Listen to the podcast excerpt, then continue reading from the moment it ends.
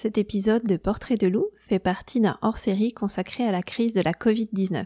Il a été enregistré le 24 avril 2020.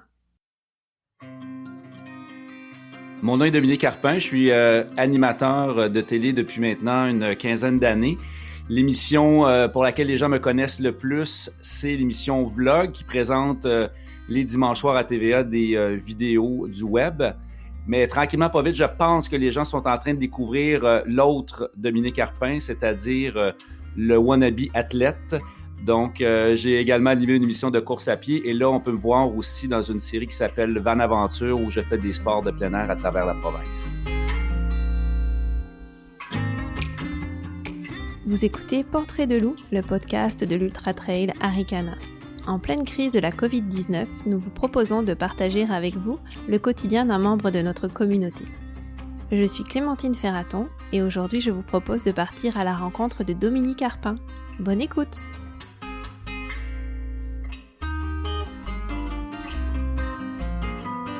En fait, j'ai redécouvert la course à pied il y a une dizaine d'années, au tournant de la quarantaine, en accompagnant ma blonde à son premier marathon et euh, je suis allé l'attendre. C'était le marathon de Montréal. Je me souviens encore comme si c'était hier. J'étais à l'arrivée au Parc La Fontaine et euh, j'étais arrivé beaucoup trop tôt. Et donc, pendant près d'une heure et demie, j'ai vu des gens qui terminaient le marathon et j'ai été profondément troublé par euh, le visage des gens qui franchissaient le, fil d'arrivée, l'exaltation, le bonheur qui, exultait de, de ces personnes-là. Puis je me suis dit, il faut que je connaisse ça un jour. Puis là, quand ma blonde est arrivée, j'ai vu la même affaire dans, son visage.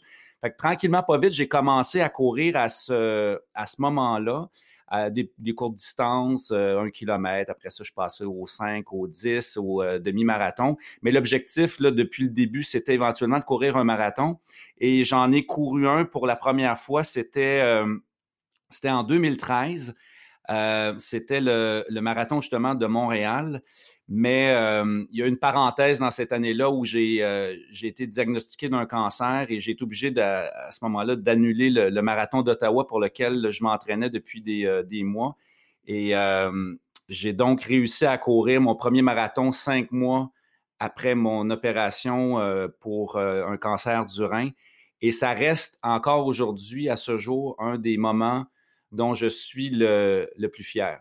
Et puis, ben, tranquillement, pas vite, j'ai commencé à courir aussi euh, en sentier. J'ai comme une espèce de d'appel de la nature. J'ai, de la difficulté à, difficulté à le décrire, là, mais j'ai, vraiment eu une révélation à un moment donné alors que je marchais dans le bois en raquette avec mon chien à Bromont très, très tôt le matin. Puis je me suis senti tellement bien dans la forêt que je, tous les prétextes étaient bons pour y retourner. Puis là, tranquillement, pas vite, la course à pied euh, s'est imposée par, par elle-même. Et c'est depuis ce jour là, que je, je te dirais peut-être deux, trois ans là, que je, je, multiplie les courses, les courses en sentier. Je voulais revenir sur, sur ce que tu nous racontais, ton, ton premier marathon, parce qu'on sait qu'un premier marathon, c'est vraiment quelque chose, quand tu passes la ligne d'arrivée, c'est une expérience unique. Toi, en plus, tu le passais après avoir vécu une expérience, une des plus grosses expériences de ta vie, j'imagine. Quand, tu as appris, quand tu as fait ton diagnostic de cancer, là, tu avais en tête toujours ce marathon-là. Est-ce que ça t'a aidé à, à passer au travers, d'avoir cet objectif-là qui était toujours là? En fait, sans exagérer, je pense que la course à pied m'a sauvé la vie. Rien de moins mmh parce que, d'une part, quand je suis arrivé euh, à l'hôpital pour l'opération, j'étais dans, une forme, euh, j'avais jamais été autant en forme de ma vie parce que je courais déjà beaucoup. Et lorsqu'on m'a appris euh, que j'étais atteint du cancer, évidemment, j'ai été une couple de semaines sur le cul, mais rapidement, pas vite, je me suis servi de la course pour me, pour me donner une motivation, puis pour euh, me garder en, forme pour l'opération. Pour moi, je voyais l'opération comme étant euh, ma, nouvelle, ma nouvelle épreuve. Euh, plutôt qu'être un, un, marathon, c'était une opération. Et, mais en même temps, j'étais tellement habité par une colère. en fait, j'ai couru mon premier marathon fâché. J'étais tellement en maudit après la vie, après le, le, le destin. Tu sais, je, ça faisait des années que je m'entraînais pour ça, que j'avais jamais été dans une forme aussi, euh, aussi resplendissante. Puis là, le, cancer qui arrive pour me court-circuiter, j'étais vraiment en maudit après la vie. Puis ce marathon-là, il était comme incontournable pour moi. Ça, ne se pouvait pas ne pas courir ce marathon-là. C'était comme une espèce de, de fuck you, de pied de nez que je faisais à, la maladie. Puis c'est une façon aussi de me convaincre, moi, à l'intérieur, tu sais, qui était terrifié parce que je venais de vivre, de me dire, OK, là, c'est derrière moi maintenant, je suis capable de reprendre ça où, euh, j'en étais avant la maladie. Donc, ça m'a, ça tiré par l'avant. Ça m'a, ça aidé aussi à rapidement mettre de côté les, nuages noirs que j'avais au-dessus de la tête. Euh, bref, tu sais, je, me suis servi de la course à pied pour me remonter euh, rapidement. Puis, puis depuis, ça, a été comme. Ça m'a propulsé ensuite vers, vers les, courses qui allaient venir ensuite. Là. Oui, tu n'as jamais arrêté après finalement de courir après ça? Non. Puis, non, puis tu t'inscrivais toujours, tu t'es toujours inscrit à des compétitions? Est-ce que toi, ça, est-ce que ça t'aide à t'entraîner euh, d'avoir des objectifs de compétition? Je, écoute, c'est drôle parce que là, ces jours-ci, on est un peu euh, tout le monde arrêté, puis je réalise à quel point je carbure au défi. J'aime mmh courir, c'est quelque chose que j'aime faire. Ça me fait du bien à la tête, ça calme mes angoisses. Euh, il y a un paquet de bénéfices à la course à pied, là, au point de vue psychologique et physique. Mais je réalise que dans ma vie, la course à pied, c'est devenu une façon de me, de me prouver des choses, c'est une façon de me dépasser, c'est une façon de, de, de m'amener ailleurs, tu sais, puis en toute modestie, je, pense que dans ma carrière, je me suis accompli, tu sais, je vais avoir 50 ans bientôt, je fais le métier que j'ai toujours voulu faire, on a, il y a quand même un, succès relatif dans ce que je fais. Je n'ai pas de grande aspiration professionnelle, mais on dirait que la course à pied, m'amène à avoir des aspirations autres que ce que, ce que j'avais avant. Tu sais, j'ai longtemps été un workaholic, puis tu sais, dans, ma vie était bâtie autour de ma carrière, puis je voulais arriver à, un endroit précis, puis cet endroit-là, je l'ai atteint. Mais là, maintenant, la course à pied, pour moi, c'est une façon de, de, de, me prouver que je suis capable aussi d'aller aussi loin avec mon, avec mon corps. Puis c'est pour ça que les, les distances, euh, je les, euh, je les augmente euh, un peu plus à chaque fois, la vitesse également. Tu sais, je, je carbure à ça. J'ai besoin de ça. Puis c'est pour ça que je trouve ça difficile ces jours-ci parce que, euh, j'étais inscrit pour le marathon de Longueuil. Je voulais faire mon premier ultra en, 2020. Puis là, je vois les, les, événements être annulés les uns après les autres. Puis je réalise que j'ai de la misère à me motiver dans ce, dans ce contexte-là. Puis je, je, pense que ça va passer par des objectifs euh, personnels qui ne seront pas des objectifs de groupe. Euh, pour, pour m'amener à, me pousser. moi, j'ai besoin d'un plan d'entraînement. J'ai besoin d'avoir une feuille avec un calendrier, puis de savoir que le lundi, je cours à telle vitesse, puis j'ai des intervalles de deux minutes à telle vitesse. C'est ça qui fait que, que, ça me donne le goût de sortir quand il fait pas beau, puis quand je, suis fatigué, puis que j'ai envie de faire autre chose. Puis là, je ne l'ai pas ces jours-ci, puis je trouve ça vraiment difficile.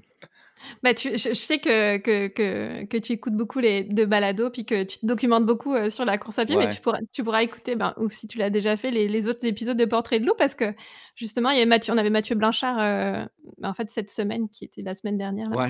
Bref, euh, lui, il a, il a continué à, à, se fixer des défis pour chaque compétition qu'il avait de, de programmer à son calendrier, même si elles ont été annulées. Donc, ça, ça peut être des petites choses comme ça qui nous donnent des idées pour continuer à se motiver. Tu vois, j'ai écouté, j'ai, écouté toute votre série de euh, podcasts, dont celui de Mathieu, puis il ne vous l'a pas dit à ce moment-là parce que j'imagine que c'est un peu un secret, mais tu sais, il a fait le 125 km qu'il a couru mmh. autour de l'île de Montréal la semaine dernière. Et tu vois, c'est, ça, dans le fond, cette fin de semaine-là, il était supposé de courir un ultra, il a transformé ça en un défi personnel.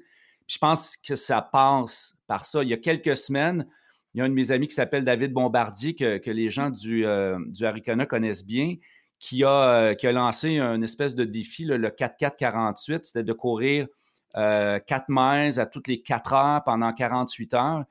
Puis euh, je ne l'ai pas fait au complet, mais j'ai quand même couru 50 km cette fin de semaine-là. Puis en temps normal, j'aurais probablement couru, euh, peut-être j'aurais fait deux petites sorties de 5 km, mais on dirait que c'est ça dont j'ai besoin, moi, pour me, motiver, me, me, pousser à aller plus loin.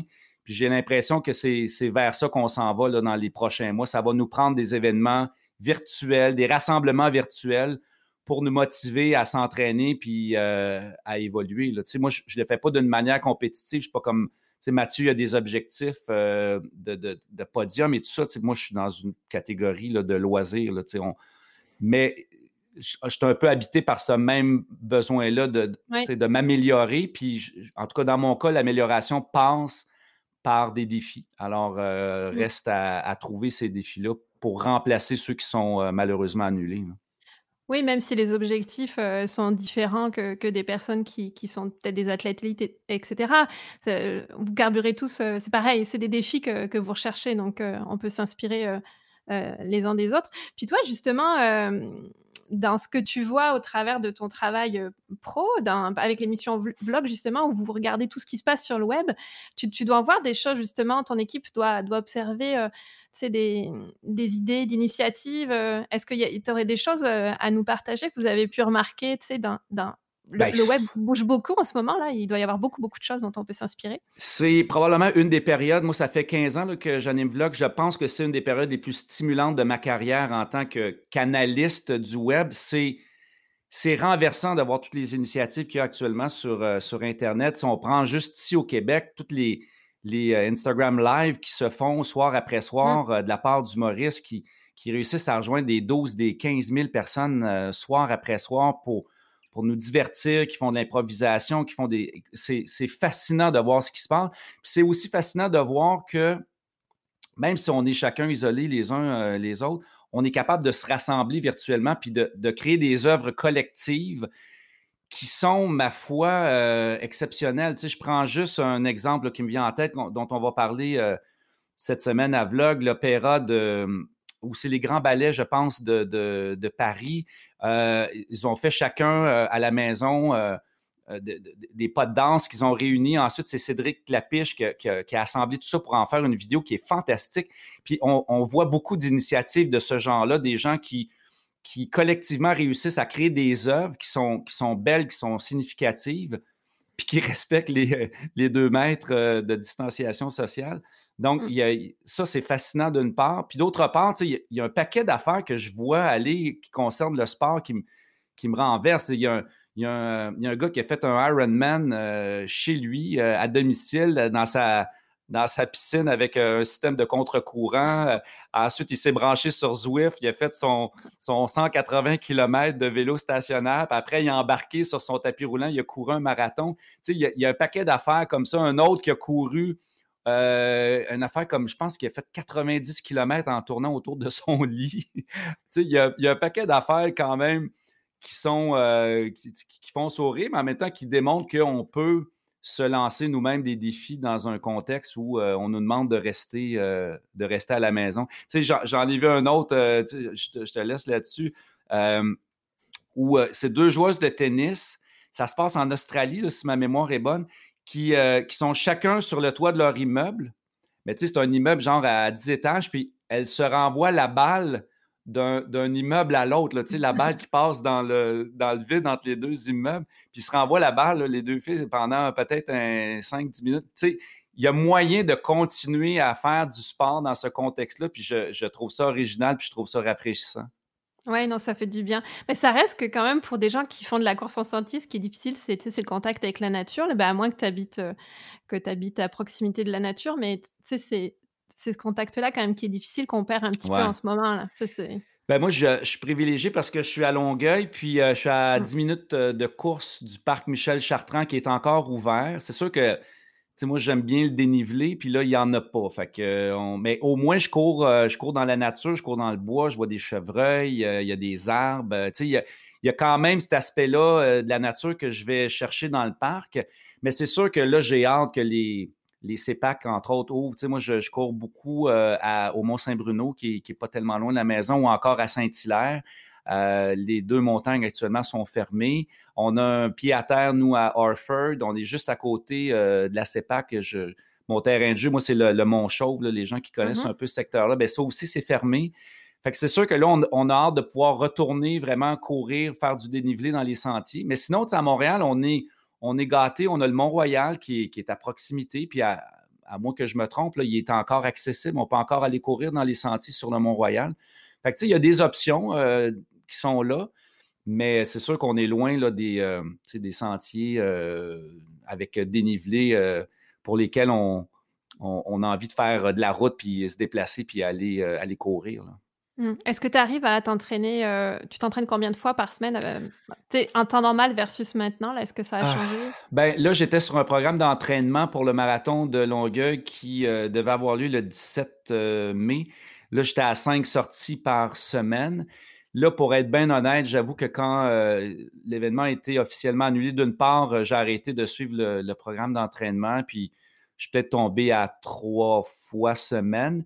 Mais là, tu vois, j'avais une discussion avec, avec mon coach parce que oui, je, me suis cette fois-ci payer un coach parce que j'avais besoin d'un programme, puis j'avais besoin de, quelque chose de, sérieux, parce que je voulais être sûr de faire un marathon dans un temps X.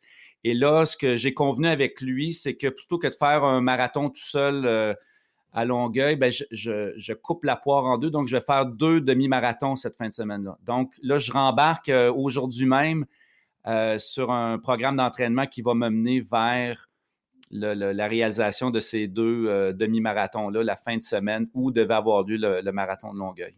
Puis est-ce que tu courais euh, dans un club euh, avec d'autres personnes ou, tu courais tout seul? Ouais, je suis pas mal un coureur solitaire, parce, pas parce que j'aime pas courir avec des gens, au contraire, mais parce que mon horaire fait en sorte que c'est difficile pour moi de courir à des heures euh, à des heures où les clubs courent euh, généralement. Moi, je fais de la radio à Montréal le matin, euh, très, très mmh tôt. Notre émission commence à 5h30, donc je suis debout à 3 h tous les matins, ce qui veut dire que je suis couché à 7h30, 8h la veille.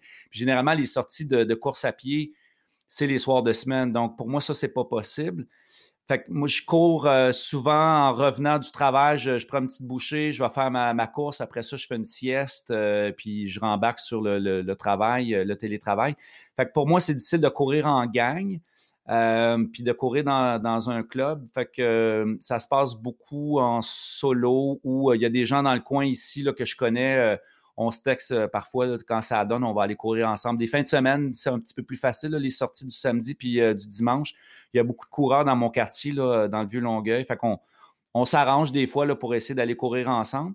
Mais là, ces jours-ci, on je pense qu'on est mieux de, juste courir euh, tout seul. Déjà que moi, je le remarque parce que je suis beaucoup, je cours beaucoup dans, des pistes cyclables. on se fait regarder un peu tout croche parce que les gens ont peur, ont tellement peur qu'on les contamine quand on court que je pense qu'on est mieux de courir tout seul. Puis là, tu sais, je, je, fais des grands détours quand je croise des marcheurs pour être certain qu'on on respecte bien le 2 mètres de distance. Là. Fait que euh, je pars avec ma, musique puis je, je cours seul ces jours-ci.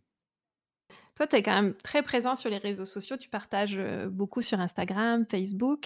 Est-ce que tu as adapté un petit peu ton message en ce moment? Est-ce que en cette période un peu spéciale, il y, a, des messages que tu souhaites faire plus passer que d'autres?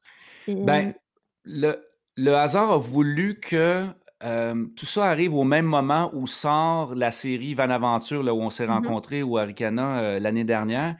Et la série Van Aventure, c'est une série où on fait découvrir des, des endroits euh, magnifiques du Québec, des, puis des sports de plein air. Donc, on arrive à un moment où on propose aux gens des activités de plein air, mais euh, à une époque où on ne peut pas les faire, ces activités-là. Donc, je, le, message que j'essaie de, de, propager à travers les réseaux sociaux en, ces temps difficiles, c'est de, s'accrocher à, à, à l'espoir que tout ça va repartir bientôt. Donc, je, on dirait que l'émission est devenue une façon de rêver par procuration aux sorties de plein air qui, nous attendent dans les, euh, dans les prochaines semaines. Donc, je n'ai pas tellement adapté mon discours plus que de, dire, écoutez, la, gang, je sais, ce n'est pas facile, mais euh, éventuellement, on va, pouvoir revivre toutes ces, belles aventures-là. Puis, voici des propositions. Puis, aussi, on est beaucoup euh, dans le dans la, promotion de l'achat local puis dans la promotion du tourisme au Québec, j'ai l'impression que quand tout ça va repartir, les gens comprennent encore mieux que jamais à quel point ça va être important d'encourager les, entreprises locales. Et, donc, je trouve qu'avec Van Aventure, on arrive avec, un message qui est parfait en, ces temps difficiles, c'est-à-dire que regardez ce qu'il y a à portée de main, regardez ce qu'il y a à quelques heures de route de, votre domicile, encourager ces, ces parcs-là, encourager ces entrepreneurs-là parce que les, les prochains mois vont être drôlement difficiles. Oui, c'est vrai que je trouve qu'elle elle tombe à un bon moment parce que ça fait du bien de. Tu sais, on s'ennuie. Euh, en tout cas, moi, je m'ennuie de pouvoir aller en nature et de partir avec ma vanne, là. Donc, euh, je trouve que ça fait du bien de, de voir ces images-là puis de, partir un peu euh, en ah, week-end ou en vacances par procuration. Là, mais... C'est le message que je reçois le, plus. C'est sûr que mmh. là, c'est une nouvelle émission. Je, passe énormément de temps à lire tout ce qui s'écrit sur l'émission sur les réseaux sociaux. Puis je prends le temps aussi de de répondre à tout le monde. Puis le commentaire qui revient le plus souvent, c'est Ah, ça fait du bien. C'est devenu comme notre, déjà en quelques semaines notre rendez-vous. c'est comme une espèce de bouffée d'air. Puis je suis content que l'émission arrive à un moment où on, a, vraiment besoin de, s'évader puis de, de rêver un peu à des lendemains meilleurs. Oui, puis j'avais pas pensé à ce que tu disais au niveau du tourisme local, mais c'est vrai qu'on parle beaucoup d'achat local. Donc là, on pense à acheter des biens, mais euh, en termes de tourisme, euh, c'est vrai que c'est important aussi que peut-être les gens vont se rendre compte qu'ils n'ont pas besoin euh, soit de traverser la frontière ou de partir loin, loin, loin, de prendre l'avion pour, pour se dépayser. Donc tu vas, à travers les différents épisodes que tu proposes, ils vont peut-être découvrir des endroits qui, auxquels ils n'avaient pas pensé. Donc, ouais, pour ça, c'est, cool. Oui, parce que les, mmh. les, les, parcs nationaux, ça va, mais tu sais, il y, a des emplois qui se perdent là, actuellement. Puis, mmh il y a un paquet de petites entreprises qui, qui proposent des, services euh, d'accompagnement, que ce soit quand tu vas faire de la via ferrata, du canyoning. Euh, euh, puis je pense qu'il va falloir collectivement se, dire que il faut encourager ces, entreprises-là. Puis tant mieux si Van Aventure peut arriver avec des, propositions qui sont le fun, qui sont concrètes. Est-ce que tu veux nous en parler un petit peu de ton expérience? Alors, j'imagine qu'il y a des épisodes dont tu ne peux pas nous parler encore, mais de, ton expérience de. Je pense que c'est trois mois que vous avez passé à peu près. Euh... Ouais, ouais, on est parti. Euh, on est parti au début du mois de juillet, puis on a complété les tournages euh, à la fin du mois d'octobre. Là-dessus, euh, on était parti, là, je dirais presque un deux mois, presque que non-stop. Et après ça, ben, on, servait des fins de semaine pour compléter les, les tournages. Ça a été une expérience de vie plus qu'un tournage. pour moi, c'était. Au début, je le voyais comme un projet euh, d'une émission de télé, mais rapidement, c'est devenu un, projet de vie. J'ai, tellement eu l'été le plus, euh, beau de ma vie. Euh, j'ai découvert des, coins du Québec que je ne connaissais pas. quand on s'est vu au, au Aricana, je, ne connaissais même pas ce, coin-là de pays. J'étais déjà allé en reportage dans le coin, mais rapidement, sans prendre le temps, mmh. d'aller euh, dans le backcountry. Euh, fait que j'ai découvert des coins fantastiques, mais pour moi, ça a surtout été une façon de, de vaincre un paquet de peurs que j'ai puis que j'ai envie de me débarrasser. J'ai fait de l'escalade alors que je, j'ai le vertige euh, si je monte sur mmh. une chaise. j'ai fait de la Via Ferrata, j'ai fait de la montgolfière, j'ai fait du, du parapente. Il n'y a, rien que j'ai pas fait pour me, me pousser. Fait que ça a été euh, aussi à, ce niveau-là des émotions fortes pendant l'été. Puis aussi, ben, tout l'aspect van life, là, euh, je sais que toi aussi, tu en, as une, puis tu connais ce, style de vie-là. Puis pour moi, c'était une découverte. C'était la première fois que je partais sur la route euh, comme ça, en, en autonomie, là, avec mon chien. Puis j'ai mm-hmm. capoté sur, sur ça. Je, rêve là, de, de m'en acheter une, puis de pouvoir vivre dans ma van, puis de partir faire, euh, je sais pas moi, le, tour du Canada. Puis, euh, ça a été vraiment euh, une expérience fantastique. Puis, tu vois, ce que les, gens encore là m'écrivent, c'est à quel point ils, ressentent ça dans, la série. Puis, je veux dire, c'est pas faké. les caméras, je les avais d'en face à longueur de journée. Fait que c'est sûr que toute cette espèce d'excitation-là que, je ressentais, ben, on a réussi à le capter. Puis, ça fait, je pense, ça se communique bien avec, avec l'émission. Tu, tu, vivais vraiment dedans. Tu n'étais pas à l'hôtel. Non, non, non. ça, là, ça, pour moi, c'était, euh, c'était primordial. Puis, tu vois, au début, je me disais, ben, je, vais le faire parce que si je veux en parler honnêtement, en toute transparence, il faut que je le fasse pour vrai. Mais rapidement, j'ai réalisé que c'était moi qui étais le plus chanceux de la gang parce que souvent, ben, tu sais, juste par exemple au Aricana, j'ai dormi dans le stationnement euh, du, euh, du, où, avait lieu. Du Oui, exact. Euh, non, en fait, mm-hmm. le, stationnement ah. de, du Mont, là, où on, partait. Ah oui, oui, oui, oui, sur, dans, oui, ben oui, à mon grand À mon grand fond, voilà, je cherchais le, nom. Et mm-hmm. pendant ce temps-là, l'équipe, elle devait retourner coucher à l'hôtel en ville. Puis, ben, tu sais, moi, je chauvais facilement 30-40 minutes de mm. déplacement à chaque fois. Fait que je, je trouve que ce mode de vie-là, euh, c'est fait pour moi, puis euh, ça a un paquet d'avantages. Fait que c'était clair pour moi qu'il n'était pas question que j'aille dormir à, l'hôtel alors que j'avais une vanne, un frigo, euh, un lit. Tu n'as pas besoin de bien plus que ça.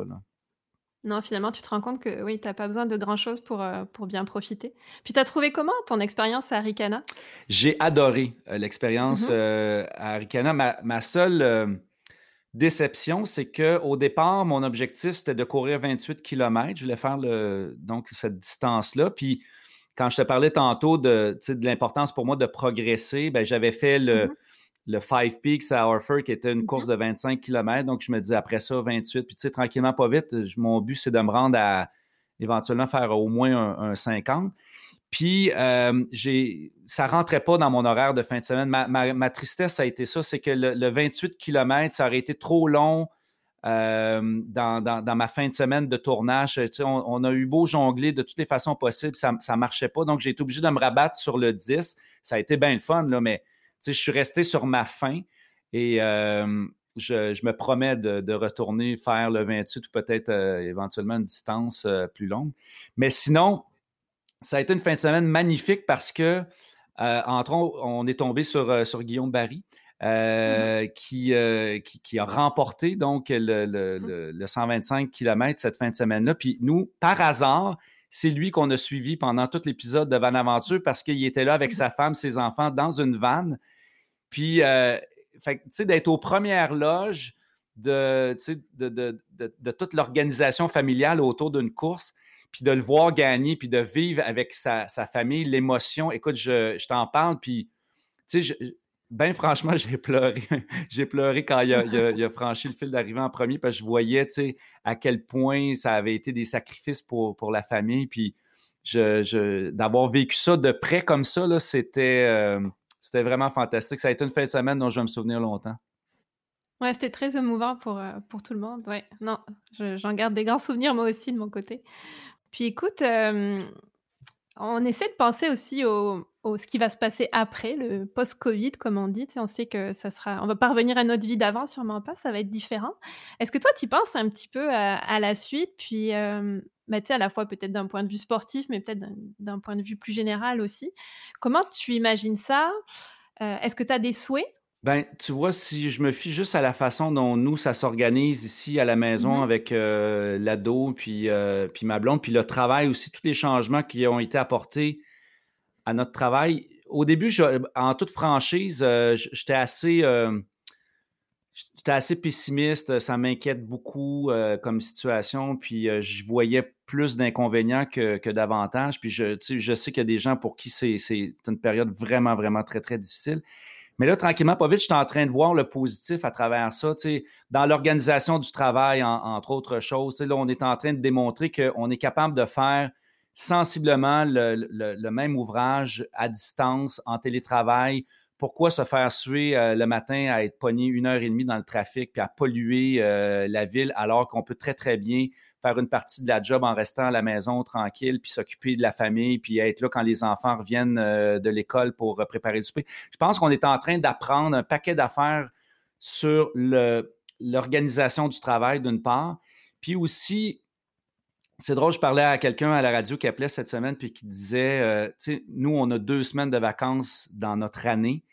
Puis ces deux semaines-là, évidemment, on les passe avec, avec les enfants. Puis elle dit là, ça fait ça fait un mois et demi qu'on est avec les enfants à la maison. Puis jamais dans ma vie, j'aurais pu penser que j'aurais eu ce temps-là pour consacrer à, mes enfants, à ma famille. Je pense que les gens sont en train de réaliser que nos priorités dans la vie sont, sont vraiment pas euh, aux bonnes places. Puis je pense que je pense que ça va amener du positif. Je pense que ça va rapprocher les gens, même si là, on est forcé d'être éloigné, mais on, dirait que là, on réalise à quel point on a besoin de la proximité. Moi, j'ai jamais autant appelé mes parents que, que je le fais maintenant parce que je, m'ennuie. On dirait que toutes les, ce qu'on prenait pour acquis avant, on est en train de réaliser que c'est on peut le perdre du jour au lendemain. Là. Puis mm-hmm. je, suis quand même assez optimiste par rapport à la suite des choses. J'ai l'impression aussi que ça va changer toute notre façon de, voir euh, la planète puis nos, la façon dont on pollue cette planète-là, puis nos déplacements, euh, nos voyages, euh, la façon dont on s'alimente, la façon dont, dont on, euh, on se regroupe. je pense que ça va changer positivement un paquet de facteurs. Cela dit, ça amène aussi des, des, peurs, des craintes qui, moi, qui, qui m'habitent parce que je, je, me dis, OK, là, c'est une une pandémie comme on n'en a jamais connu. Est-ce qu'il va en avoir d'autres? Est-ce que la prochaine, elle va être plus virulente encore? il y, a mmh. quand même un sentiment d'angoisse qui m'habite. Et euh, c'est pour, ça que, pour ça que je vais courir dans ce temps-là. Ça me fait du bien de, m'oxygéner puis de, d'essayer de, me raccrocher au positif. Ouais, c'est là où le sport fait du bien. Est-ce que tu ah arrives, ouais. Est-ce que arrives à, te savoir ça va être quoi ton prochain sais, on ne sait pas ce que va être le calendrier de course, mais est-ce que quand même au fond de toi, tu t'es fixé un objectif Ben, là, tu vois, je, là, je vais avoir 50 ans au mois de juin, à la mmh fin du mois de juin, et le, pari que je me suis lancé, c'est de courir au moins cette distance-là. Je veux faire un ultra de 50 km en 2020. Pour moi, c'est un incontournable. Mhm. Là, euh, comment je vais le faire? J'avais l'intention de retourner au Arikana, ça c'est certain, euh, c'était dans mes plans. Euh, je, me suis aussi inscrit au Bromont Ultra. pour le moment, ça tient toujours, mais est-ce que mhm. rendu à la date, ça va tenir? Je ne sais pas. Fait, ben franchement, je pense que je vais me faire éventuellement un itinéraire. Euh, comme je disais tantôt, j'étais à Harford. La journée où Harford va, rouvrir, ou la CEPAC va rouvrir le, sommet des crêtes, ben, probablement que je vais me faire moi-même mon, propre ultra, puis que je, j'irai peut-être euh, chercher deux, trois amis, euh, des bons coureurs qui vont être capables de, m'aider à, réaliser cet objectif-là. Je, pense que c'est ça qui va arriver parce que j'ai vraiment l'impression qu'on n'aura pas de rassemblement pour l'année 2020. Ça, tout ça va être reporté en 2021. Mais, mais c'est ça, je ne peux pas m'empêcher de m'enlever de la tête que pour mon 50e anniversaire, il faut que je fasse au moins 50 km. Fait qu'au pire, je vais m'en faire un homemade. OK, bon. Ben écoute, merci beaucoup Dominique pour, pour ton temps. C'était vraiment agréable de, de, jaser avec toi. Je suis, vraiment très contente. C'est un plaisir, puis bravo pour le beau travail. Je suis un grand, grand fan de podcast, puis c'est très intéressant la façon dont tu mènes tes entrevues, puis ça nous permet de découvrir des gens qui sont fort inspirant. Puis je pense que c'est un moment, en tout cas, moi, je ne me trouve pas particulièrement inspirant, là, mais ceux que j'ai écoutés m'ont beaucoup aidé à progresser, puis à garder confiance, puis à me motiver. Alors, euh, bravo pour le travail. Ben moi, en tout cas, je le trouve très inspirant parce que c'est rempli d'optimisme, puis ça fait du bien à entendre, puis je pense que ça va parler à beaucoup de monde. Puis bah, écoute, j'espère te revoir euh, à mon grand-enfant, euh, si c'est pas cette année, euh, l'année prochaine, sur le 65 km au moins alors. Ah ben je le souhaite. En tout cas, si les articulations le veulent, je serai là. Super. Merci. merci Clémentine. Salut. Bye bye. C'était le 19e épisode de Portrait de loup, le podcast de l'Ultra Trail Aricana. Cette entrevue avec Dominique Arpin fait partie d'un hors-série consacré à la crise de la Covid-19. Elle a été réalisée grâce au soutien de l'UTHC. C'est une coproduction événement Aricana et Curiosité. Vous pouvez retrouver toutes les infos sur l'UTHC sur leur site web aricana.info. À bientôt!